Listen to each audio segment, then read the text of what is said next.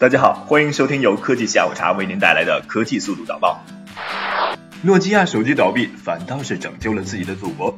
近日，外媒撰文称，诺基亚的衰落激活了芬兰的创业公司。原本一家独大的产业格局，变成了诸多创业公司百家争鸣。而越来越多的证据也表明，诺基亚的衰落对于芬兰来说，最开始大家都以为会是噩梦，现在看来反倒是拯救了芬兰。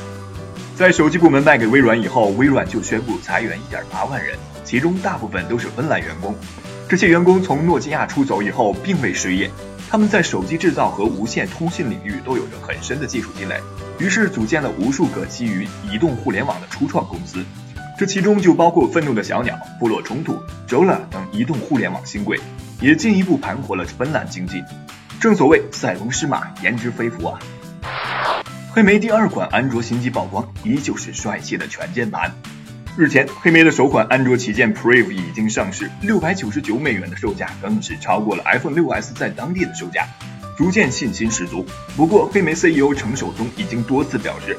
如果无法让手机业务实现盈利，黑莓将会退出该领域。据外媒最新报道，也许是觉得单旗舰压力过大，也许是为了最后一搏，黑莓有望再推出一款安卓旗舰。据了解，这款神秘安卓新机代号维也纳，同样会保留经典的物理全键盘。不过与 Preve 不同的是，它并不具备滑盖式设计。据悉，这款神秘新机的定位稍低于 Preve，售价方面应该也会有所降低。如果这样的话，你感兴趣吗？联想巨亏四十五亿，手机库存严重内耗。联想刚刚公布中期财报，在截至九月三十日的第二财季，联想收入为一百二十二亿美元，同比上升百分之十六，包含 System X 以及摩托罗拉整个季度的业绩。集团税前亏损为八点四二亿美元，净亏损七点一四亿美元，同比转亏。联想称，当季亏损主要是因为一次性费用九点二三亿美元，包括摩托罗拉以及 X 八六业务重组费用五点九九亿美元，以及清除智能手机库存的额外费用，以及存货报废所需的三点二四亿美元。有评论员表示，前一笔是为了未来发展铺路，是必要的费用，而后一笔则是为过去的错误买单。联想要好好反思了。数独双十一全网交易额一千两百二十九亿元。双十一购物狂欢节刚刚结束，数据公司星图数据便公布了相关统计数据。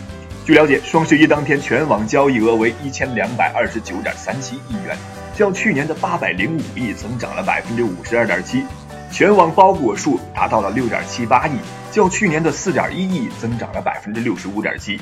昨日凌晨，天猫公布的双十一全天交易额为九百一十二亿元。以此计算，占全网交易额的百分之七十四，较去年的百分之七十点九提升了三个百分点。从销售额来看，今年双十一网民的钱百分之七点五二花在了手机上，百分之九点四七花在了买家电上，另外化妆品占到了百分之三点八三，母婴用品占到了百分之一点八九。数据显示，在手机领域，全网销售额前五名分别是华为、小米、苹果、魅族和乐视。